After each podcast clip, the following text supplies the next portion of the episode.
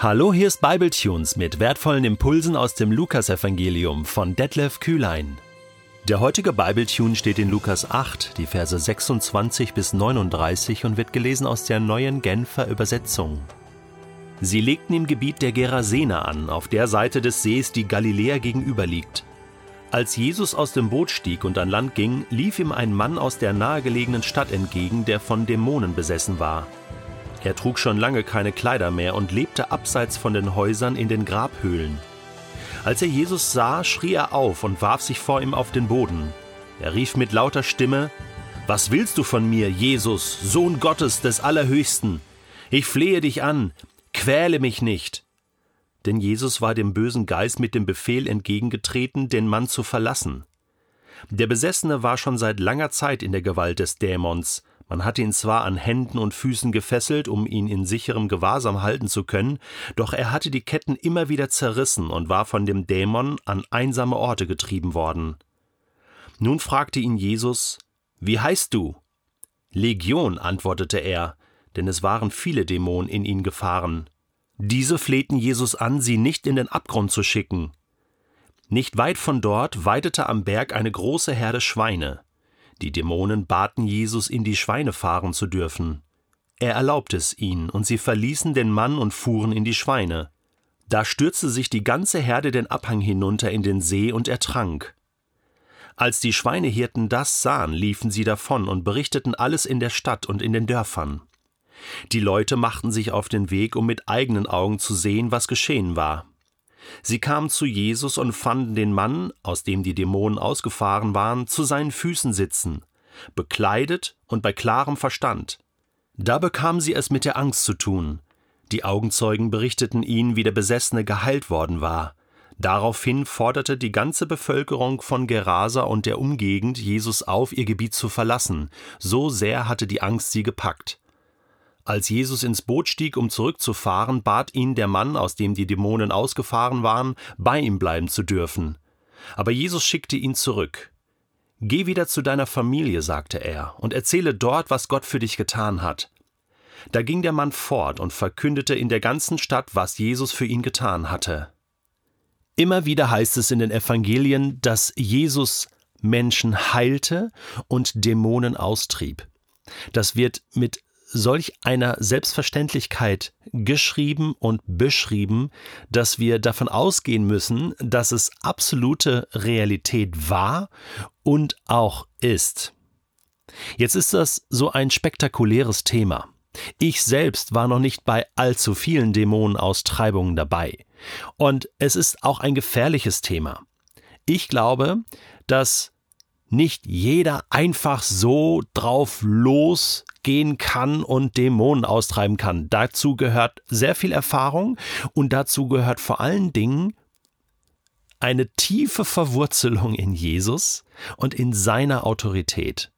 Das ist kein Spaß. Das ist nichts, was man so hobbymäßig nebenher machen kann, sondern das ist gefährlich. Wir haben es hier mit Mächten der Finsternis zu tun, die real sind. Ein sehr guter Freund von mir, ich nenne hier seinen Namen nicht, hat mir neulich noch einmal bestätigt, wie real diese Dämonen heute sind und wie sie Menschen belasten können und wirklich besetzen können. Er ist selbst in diesem Bereich tätig. Ich umschreibe das jetzt mal so ganz vorsichtig und konnte mir viele, viele Beispiele erzählen, wo er erlebt hat, wie er mit der Autorität von Jesus Dämonen wirklich wegschicken konnte, wo er mir auch bestätigt hat, dieses Phänomen, was wir hier in diesem heutigen Bibeltext lesen, dass Menschen ganz übernatürliche Kräfte haben plötzlich und man ihrer nicht Herr werden kann.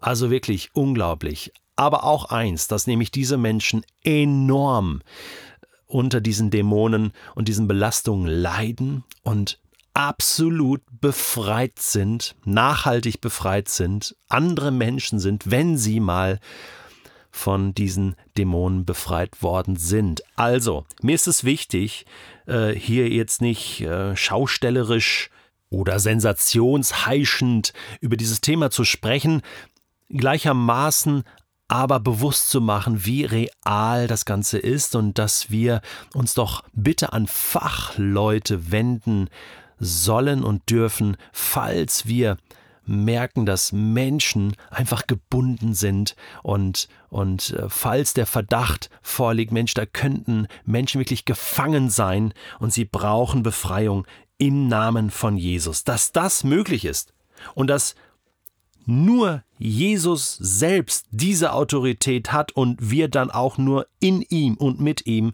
das macht unser heutiger Text deutlich. Oder? Ich muss jetzt nicht auf alle Details eingehen, vielleicht nur so ein paar Spitzen, wie, wie gefangen dieser, dieser Mann war, die übernatürlichen Kräfte, von denen hier geschildert wird. Aber dann ist doch interessant, dass Jesus sich direkt mit dem Dämon bzw. mit den Dämonen selbst unterhält. Sie melden sich mit lauter Stimme, was willst du von mir, Jesus, Sohn Gottes des Allerhöchsten? Ich flehe dich an, quäle mich nicht. Also die Rollen sind hier klar verteilt.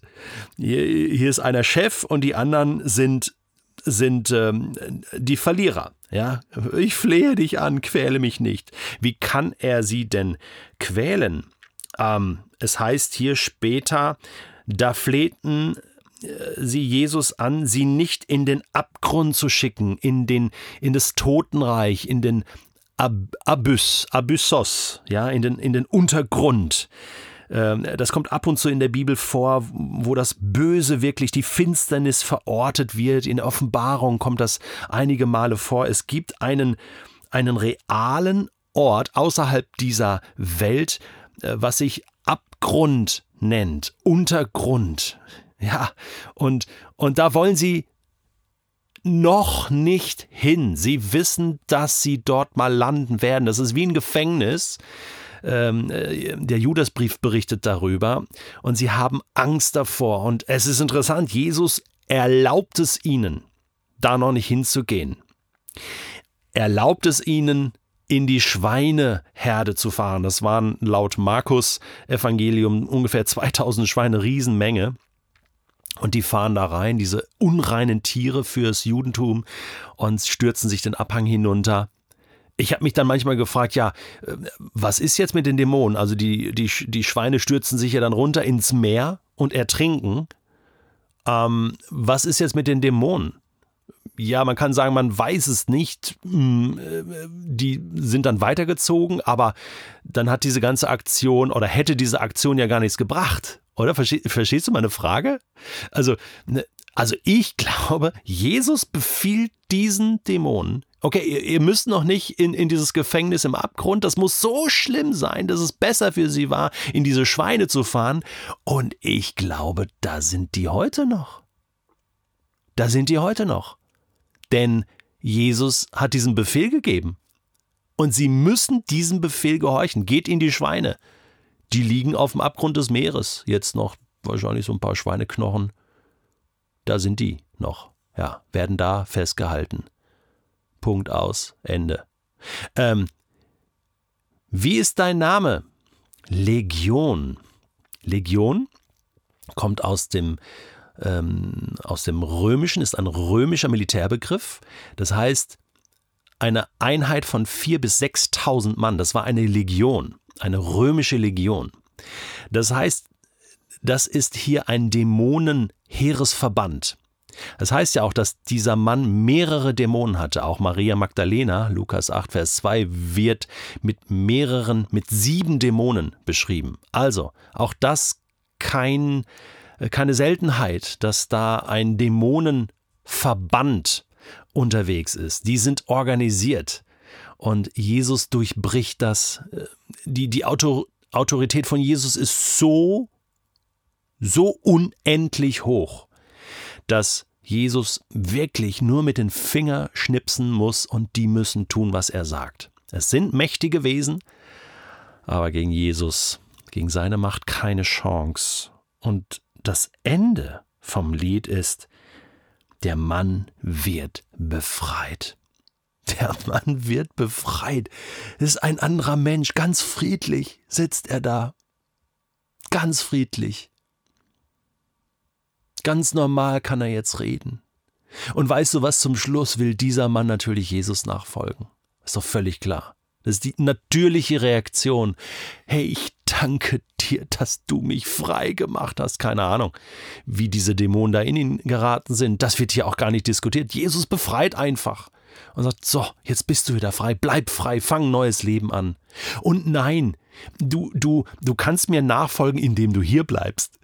Du kommst jetzt nicht physisch mit, sondern, weißt du was, deine Familie, deine Freunde, deine Verwandtschaft, dein Dorf, wo du lebst, die mussten jetzt so lange auf dich verzichten, weil du abseits in den Grabhöhlen gelebt hast. Jetzt bist du ein neuer Mensch und du gehörst zu Gott. Jetzt geh zurück in deine Familie, in deinen Freundeskreis. Die sollen dich jetzt wieder haben. Ich lass dich hier. Du kannst hier mein Jünger sein. Kannst hier in deinem Umfeld erzählen, was Gott mit dir getan hat. Kannst selbst lernen, mit dieser Autorität in deinem Leben zu leben. Ich wünsche dir, dass du glaubst, wie real Gottes Macht, die Macht von Jesus, die Macht und Vollmacht, die in seinem Namen liegt, auch heute noch ist, egal welche Mächte da auftauchen in deinem Leben und in deinem Umfeld.